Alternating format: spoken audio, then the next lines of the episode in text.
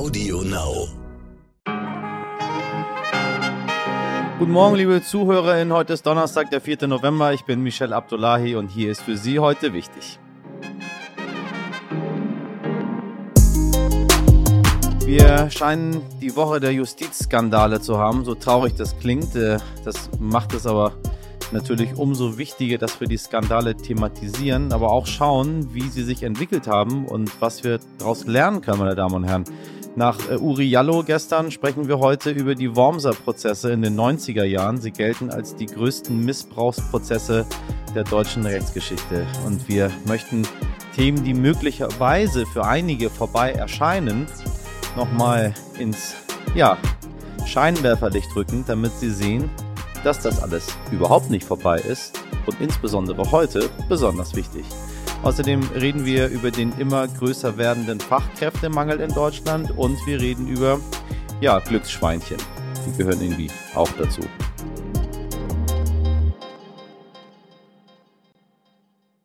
Zuerst für Sie aber das Wichtigste in aller Kürze. Polizist, Veganer, Bürgermeister. Der Demokrat Eric Adams hat die Wahl gewonnen und wird neuer Bürgermeister in New York City. Er ist äh, erst der zweite schwarze Bürgermeister in der Geschichte New Yorks. Herzlichen Glückwunsch.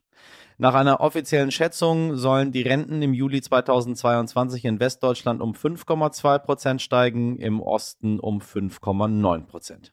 Heute vor 20 Jahren kam, na, was war heute vor 20 Jahren? Überlegen Sie mal. Was war 1900, nee, 2001. Ja, da kam der erste Harry Potter Teil in die Kinos. Lumos.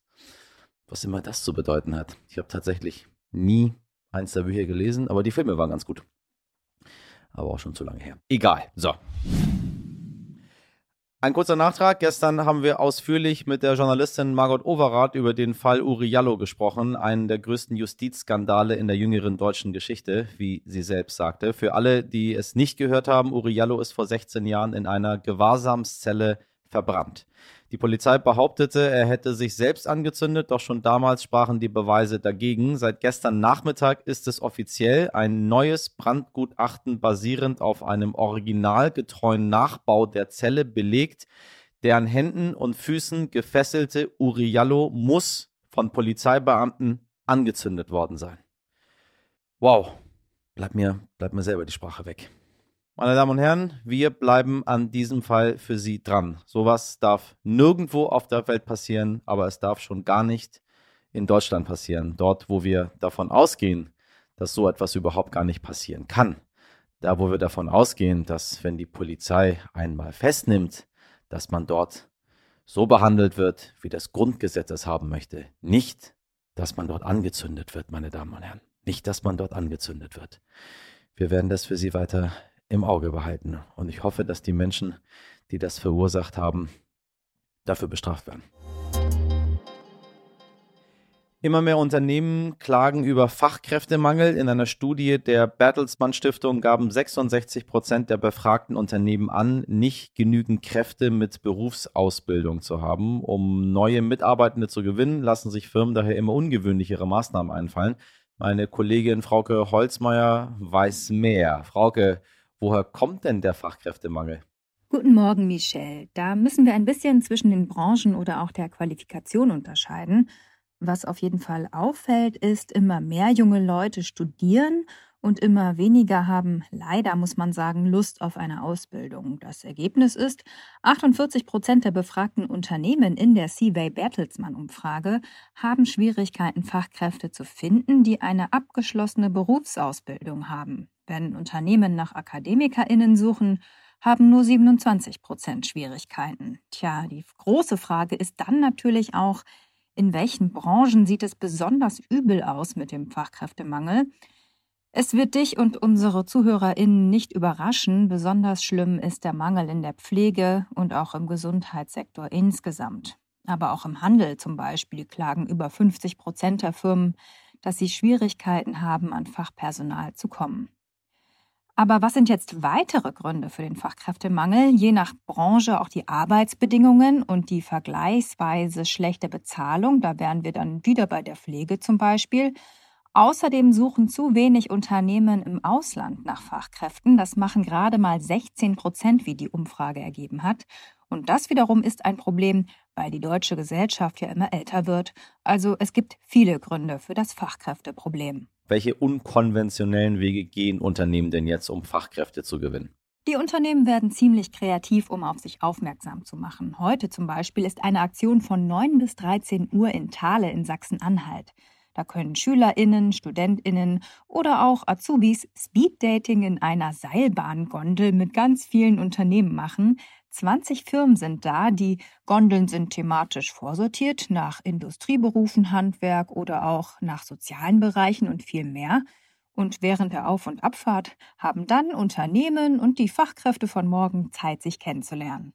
Tja, es gibt natürlich auch immer mal Berufsmessen. Ansonsten probieren es die Unternehmen mit teils witzigen Stellenausschreibungen oder mit besonders lukrativen Konditionen. Zum Beispiel gibt es relativ schnell einen Dienstwagen und dafür muss der Betrieb auch nicht besonders groß sein oder sie locken eben mit anderen Vergünstigungen. Und das versuchen die Unternehmen aber nicht erst seit gestern. Das Problem des Fachkräftemangels hat sich dadurch aber leider noch nicht wirklich gelöst. Wer weiß, vielleicht hilft ja das Speeddating. Ein Auto für eine Impfung. Derartige Angebote macht jetzt das österreichische Burgenland. Das gemessen an der Bevölkerungszahl kleinste der österreichischen Bundesländer veranstaltet eine Corona-Impflotterie. Kämen die BewohnerInnen auf 10.000 neue Erstimpfungen, würden 1.000 Sachpreise verlost. Meine Güte, darunter drei Autos, 15 E-Bikes, iPhones und MacBooks sowie zahlreiche Gutscheine. Ist das nicht geil, meine Damen und Herren? Impfen und dann dafür richtig fett konsumieren. Sorry, da bin mir schlecht bei. Teilnehmen äh, durften alle geimpften BürgerInnen. 80.000 von ihnen meldeten sich. Sie dürfen jetzt hoffen, dass ihr Name am 11.11., .11., dem Landesfeiertag, gezogen wird. Auf jeden Fall gewonnen hat das Burgenland mit einer Impfquote von 73 Prozent, steht es an der Spitze aller österreichischen Bundesländer. Schade, ne, dass man äh, auf der einen Seite einfach so kostenlos die eigene Gesundheit geschenkt bekommen könnte und auf der anderen Seite es nur macht, wenn es noch ein iPhone zu gewinnen gibt. Das ist eine, verzeihen Sie, sehr kranke Welt, in der wir leben.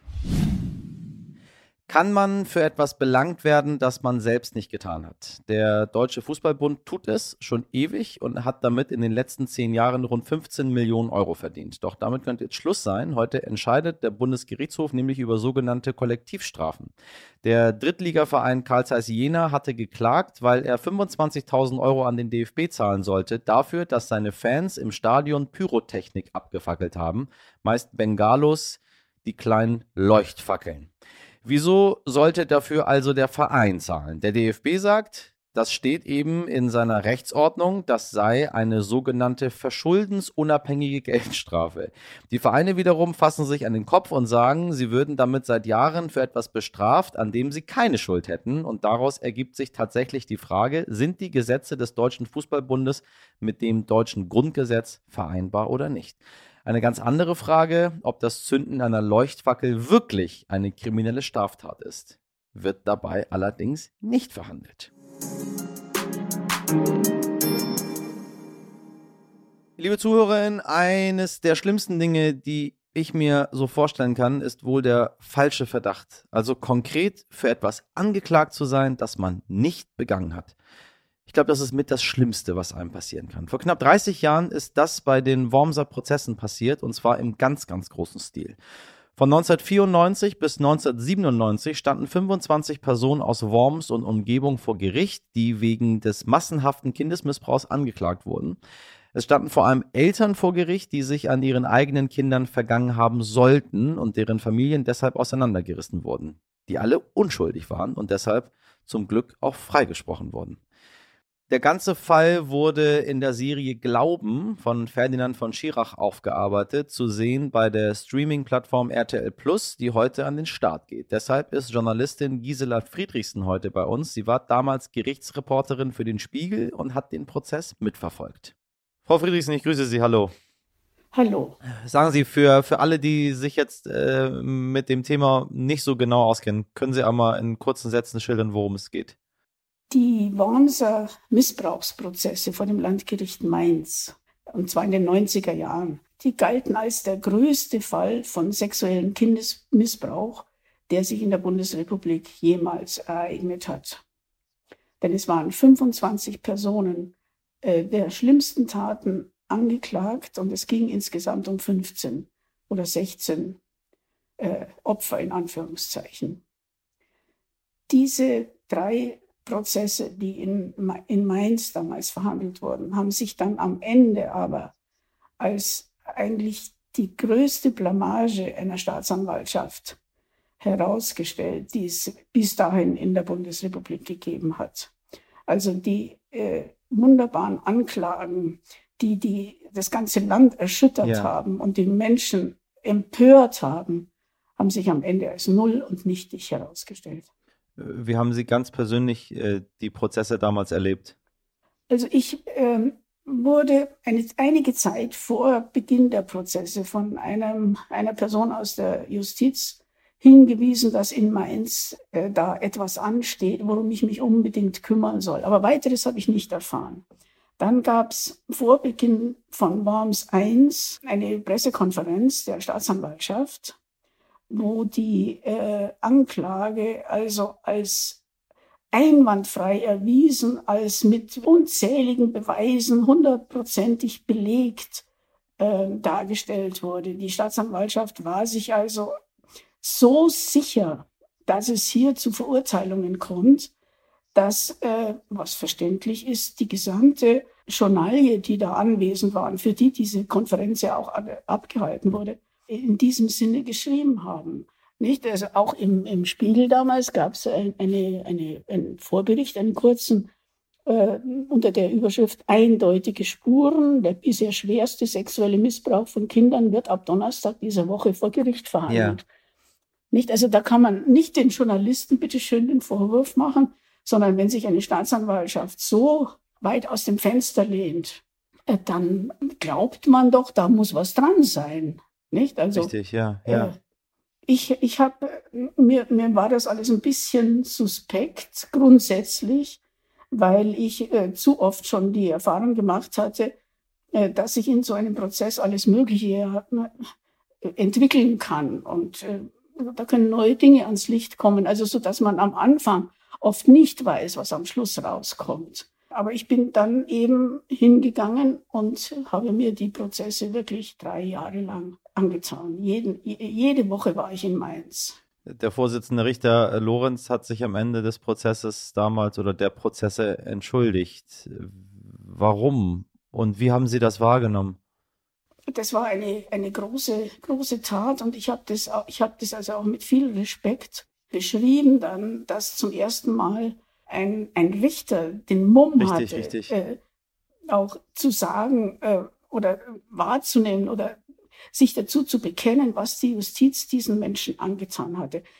Am Rande nur eine kleine, eine kleine Anekdote. Ich bin daraufhin von dem leitenden Oberstaatsanwalt nach Mainz zitiert worden und er wollte mich zusammenfalten, dass ich doch wissen müsse, dass sich Herr Lorenz allenfalls für die Richterschaft, aber niemals für die Staatsanwaltschaft entschuldigen darf. Und die Staatsanwaltschaft sei nach wie vor überzeugt von der Schuld dieser Angeklagten. Und man habe schließlich Revision gegen diese Freisprüche eingelegt. Ja, und der Witz war dann, dass ich, äh, dass ein paar Wochen später hat die Staatsanwaltschaft ihre Revision zurückgenommen. Nicht? Also da findet, da ist man dann als Journalist, wenn man erst so unter Druck gesetzt wird, äh, hat man schon ein merkwürdiges Gefühl.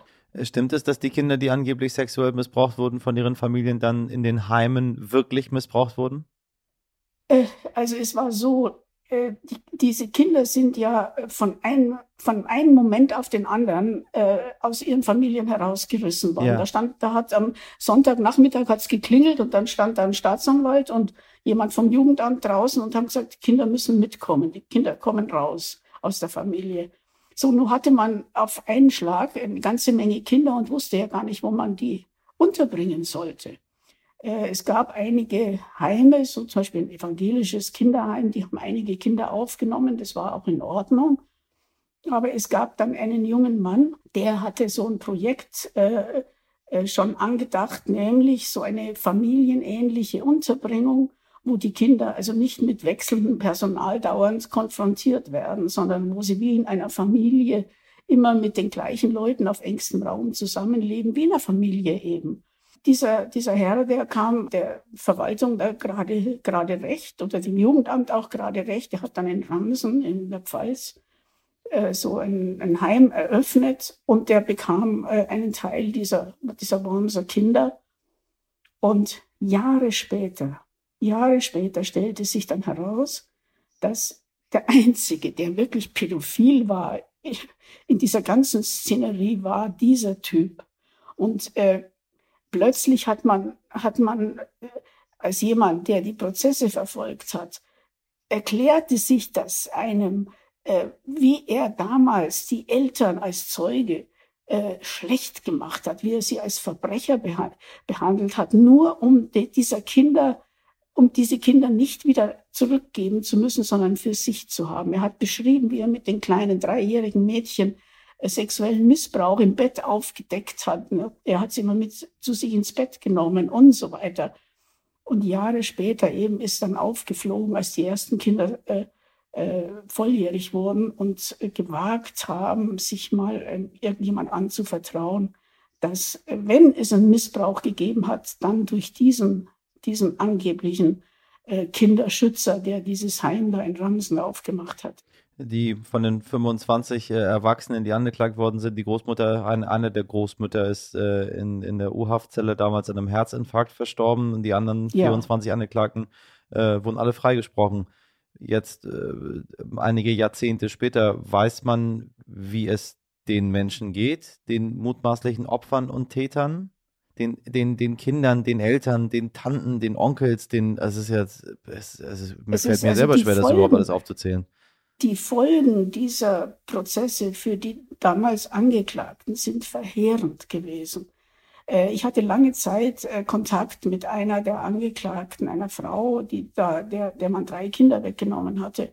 Und ich habe miterlebt, äh, wie, da ist die Ehe auseinandergegangen, weil sie, sie sagte zu mir, äh, mein Mann und ich, wir haben über nichts anderes mehr geredet als, wieso hat uns das getroffen? Wieso ist uns das passiert? Wir haben doch nichts gemacht. Wir waren doch eine ganz normale Familie.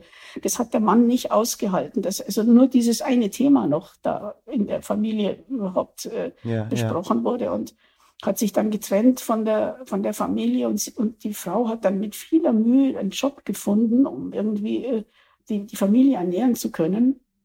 Und sie hatte eine panische Angst davor, dass sie erkannt wird. Und ich musste also alle heiligen Eide ablegen, dass ich, wenn ich drüber schreibe, und ich habe das ja getan, dann äh, 2005 habe ich eine Geschichte geschrieben äh, über die Folgen dieser, dieser Prozesse, dass sie äh, ja nicht äh, erkannt wird und, und damit sie ihren Job nicht verliert. Denn so ein Vorwurf, wenn man in so einem Prozess mal angeklagt wird, der klebt an, an einem Menschen lebenslang. Und die, weil die Leute sagen ja, irgendwas wird schon dran gewesen sein. Und hier muss man sagen, hier war wirklich gar nichts dran. Warum sind die Wormser Prozesse so wichtig für die Justizgeschichte aus Ihrer Sicht heraus? Die Wormser-Prozesse, sie waren nicht nur eine, eine äh, schallende Ohrfeige für die, eine, eine überambitionierte Staatsanwaltschaft, die jegliche Distanz verloren hat zu ihrem Job, äh, sondern sich da vom Zeitgeist und von, von ihrem Gutmenschentum hat hinreißen lassen, sondern es kam dann äh, 1999 zu einer Entscheidung des Bundesgerichtshofs, äh, der dann Standards festlegte für die äh, sogenannten Gutachter, die zum großen Teil schuld waren, auch an solchen Justizkatastrophen, indem sie die Kinder suggestiv befragt haben und äh, völlig intransparente Gutachten gemacht hatten, die dann, mit denen dann die Gerichte, ja, wenn da steht, das Kind ist zweifellos missbraucht, ja, was soll ein Gericht dann machen? Nicht? Dann hat man das halt geglaubt und diese Scharlatane, denen ist damals das äh, Handwerk gelegt worden und äh, seitdem gibt es genaue Vorschriften, wie so Gutachten anzufertigen sind, was zu beachten ist. Und das hat dann doch im Großen und Ganzen dazu geführt, dass es solche extremen Fehlentscheidungen und äh, Fehleinschätzungen nicht mehr gibt. Schwere Kost, Frau Friedrichsen. Muss ich erstmal, äh, muss ich erstmal verdauen. Ich danke Ihnen für das Gespräch. Gerne. Dieser dramatische Fall, der das Leben der Angeklagten und der Opfer bis heute massiv beeinflusst, wurde jetzt in einer Serie verfilmt. Und äh, wer wäre besser geeignet, einen solchen Justizskandal seriell aufzuarbeiten, als das, ja, vielleicht das moralische Gewissen der Nation, der in Büchern wie Terror oder Schuld immer wieder die ganz großen Fragen stellt, nach Schuld, Verantwortung oder Selbstbestimmung. Die Rede ist natürlich von dem Juristen und Bestsellerautoren Ferdinand von Schirach. In einem Interview erklärt Ferdinand von Schirach auch, weshalb die Serie überhaupt Glauben heißt. Weil wir dauernd etwas fast schon religiös glauben, aber nicht mehr die Argumente hören. Wenn zum Beispiel während der Pandemie, wie wir es gerade gesehen haben, ein anerkannter Virologe, der sein ganzes Leben auf diesem Gebiet geforscht hat, seine Erkenntnisse mitteilt, geht er ja oft im Gebrüll unter. Oder, oder schlimmer noch, ein so aufrechter Mann wie Karl Lauterbach bekommt laufend Morddrohungen und muss sich heute mit Leibwächtern umgeben. Dabei ist es doch eigentlich ganz einfach. Wenn Sie selbst kein Wissenschaftler sind, können Sie kaum ernsthaft über die Erkenntnisse dieser Wissenschaft diskutieren. Wir müssen ja nun, nun wirklich keine Meinung zu Aerosolen oder zu der Aussagekraft von PCR-Tests oder, oder von mir aus auch zu der Wirkung von Botenribonukleinsäure haben. Natürlich kann trotzdem jeder eine Impfung gegen Covid-19 ablehnen, wenn er das möchte. Er kann ja auch gegen die Schwerkraft sein und glauben, die Erde sei eine Scheibe, die auf dem Rücken einer riesigen Schildkröte ruht. Nur mit Vernunft und Wissenschaft hat das eben nichts mehr zu tun, sondern, sondern einfach nur noch mit Glauben.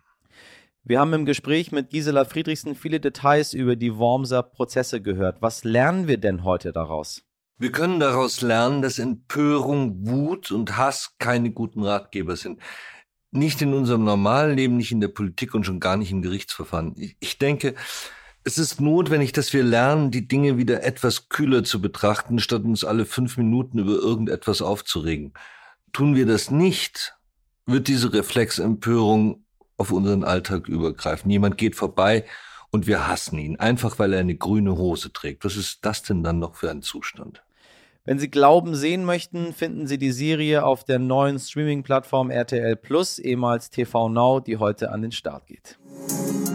Heute nicht ich. Wenn Sie heute noch äh, kein Schwein hatten, dann gebe ich Ihnen jetzt die Gelegenheit dazu. Nein, äh, Glück kann ich Ihnen nicht bringen, meine Damen und Herren, es sei denn, Sie haben aus unserer heutigen Folge, wie ich sehr hoffe, viele interessante Dinge mitgenommen. Äh, und nein, zu Fleischkonsum will ich Sie bestimmt auch nicht verleiten. Was ich Ihnen aber anbieten kann, sind Dekoschweine. Jede Menge kleine, süße Dekoschweine. Denn für die sucht zurzeit ein Rentner aus Köln ein neues Zuhause. Seine Frau habe die Tiere wie verrückt gesammelt, seit sie als Kind ein echtes Schwein hatte. Und jetzt stünde die ganze Wohnung voll mit kleinen Schweinchen. Schweinchen aus Stoff, Schweinchen aus Glas, manche groß, manche klein, Bilder von Schweinen, Bücher mit Schweinen, alles, was sie sich vorstellen können. Und vermutlich noch etwas mehr. Mein persönlicher Albtraum. Doch nun ist die Frau verstorben und der 85-jährige Witwer weiß einfach nicht, was er mit der Sammlung anfangen soll. Und da kam ihm die Idee, die Schweinchen Bravo zu einem guten Zweck zu verkaufen. Den Erlös möchte der Mann für die Flutopfer im Ahrtal spenden. Doppelt bravo. Liebe Podcast-Community, auch wenn Sie, was ich verstehen kann, kein langjähriger Schweinefan sind, eine kleine Sau auf der Fensterbank und Sie tun damit einem verzweifelten Rentner etwas Gutes und dem Ahrtal. Überlegen Sie es sich mal.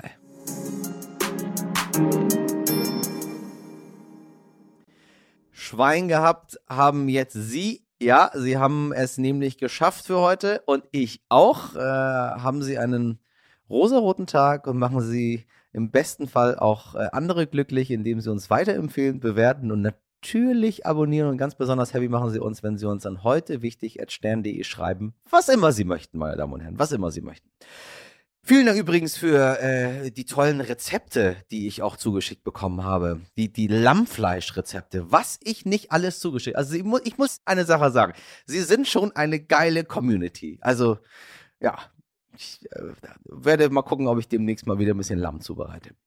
Also vielen Dank dafür. Meine liebenswerte und ab und an pingelige Reaktion besteht aus Sabrina Andorfer, Mirjam Bittner, Dimitri Blinski und Frederik Löbnitz. Produziert hat diese Folge Alexandra Zebisch für Sie. Morgen ab 5 Uhr bin ich wieder für Sie da und versüße Ihnen den Tag, wenn Sie mögen. Bis dahin machen Sie was draus, Ihr Michel Abdullahi.